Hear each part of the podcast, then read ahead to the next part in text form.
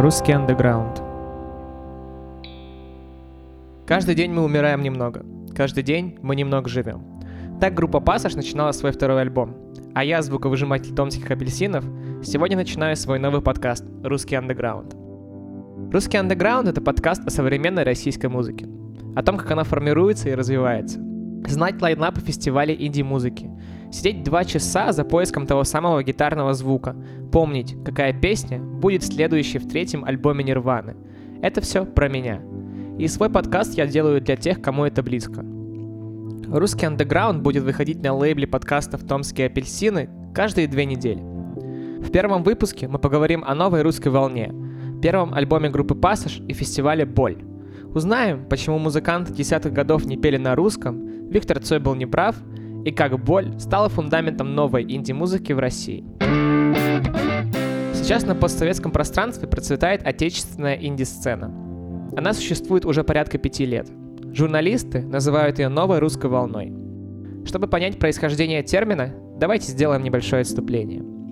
Новая волна или New Wave означает перерождение гитарной музыки на Западе в конце 70-х годов прошлого века. Она почти целиком вышла из панк-рока. Но если панк-рок отрицательно относился к устоям поп-музыки второй половины 70-х, то музыканты новой волны считали, что из нее можно взять что-то полезное. Примером использования поп и панк-элементов в новой волне стал первый сингл группы Talking Heads «Love Building on Fire».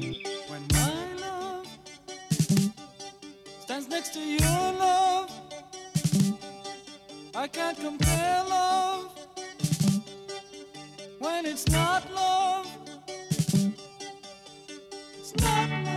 Том же направлении шли американский Блонди, Элвис Костелло, британский The Police и Дюран Дюран. В СССР новая волна приходит только в середине 80-х. Пока на Западе были популярны глэм и металл, новая волна у нас только набирала обороты. Ее представляли такие группы, как Кино и Странные игры. В фильме «Лето» Кирилла Серебренникова, Наташа, жена Майка, транслирует позицию Цоя о том, что за новой волной будущее. Действительно ли Виктор Цой считал так, сказать сложно. Но новая волна достаточно быстро изжила себя, оставив значимых артистов и авторов. Всех артистов новой волны в России условно можно назвать инди-артистами, потому что они были независимы от поп-музыки и мейнстрима. Само слово «инди» — это сокращение от английского independence, то есть независимый. Но тогда в обиходе не было понятия инди-артист. Оно начало употребляться только в середине 2000-х и было связано с новым поколением российских музыкантов, которые ориентировались на западную музыку. Не коммерчески, но духовно. Помпея, Тесла Бой, On The Go, Моторама не пели на русском языке. Выезжали на гастроли за границу и записывали там свои альбомы. Они были равнодушны к окружающему их контексту, как бы говоря, водка была лайка Сталин? Нет, мы не с этими ребятами. Но в поколении музыкантов десятых годов были и люди, поющие на русском. Например, группа НРКТК. Нет общепринятого мнения, как зародилась новая инди-сцена. Но в середине десятых годов она появляется в противовес музыкантам, поющим на английском. К числу новых музыкантов относится и группа Passage. 5 июня 2015 года они выпустили альбом «Нам никогда не будет скучно». Он повлияет на новую русскую волну. А уже 20 июня в Москве пройдет первый фестиваль «Боль», Площадка, объединившая артистов постсоветского пространства, а затем и артистов других стран. В состав «Пассаж» вошли Петр Мартич и Кирилл Городний, которые были знакомы еще со школы и хотели писать музыку вместе. В 2014 году они нашли барабанщика Гришу и приступили к записи первого альбома.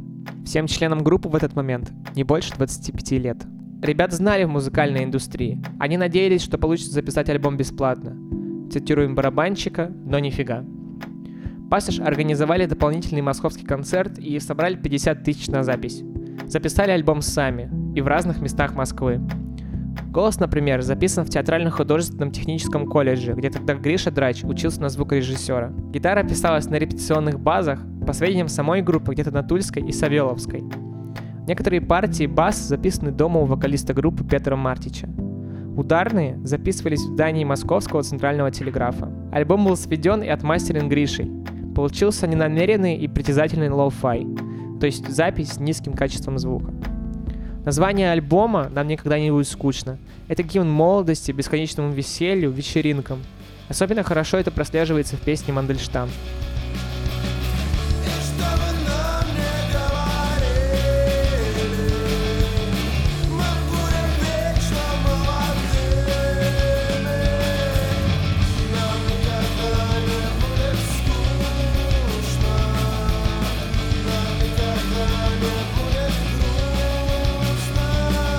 Строчки «Я живу в России и мне не страшно» из песни «Россия» стали главным политическим гимном группы. И с ними порой бывают знакомы люди, которые не знают о новом поколении музыкантов постсоветской России. Организатор Moscow Music Week и фестиваля «Боль» Степан Казарьян о пассаж говорит так. Я, находясь в состоянии глубокого такого э, депрессии, ну как глубокой, но не очень глубокой, но никакой депрессии, связанной своими личными какими-то переживаниями, наткнулся на их клип на песню Мандельштам. И он меня очень сильно поразил, задел, запомнился. И самое главное, что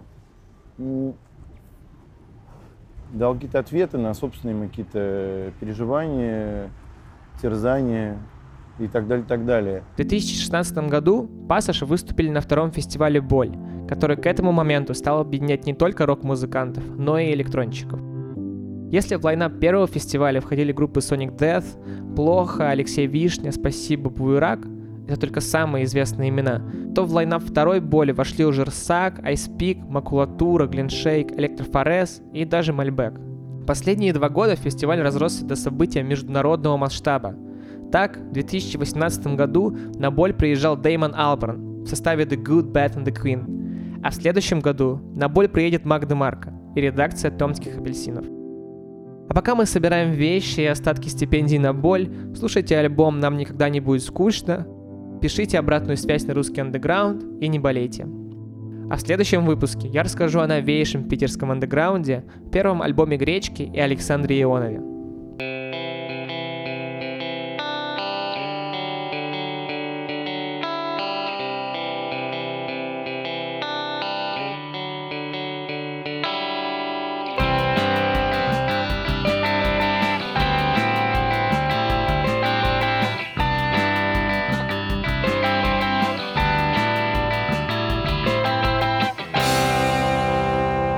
Русский андеграунд.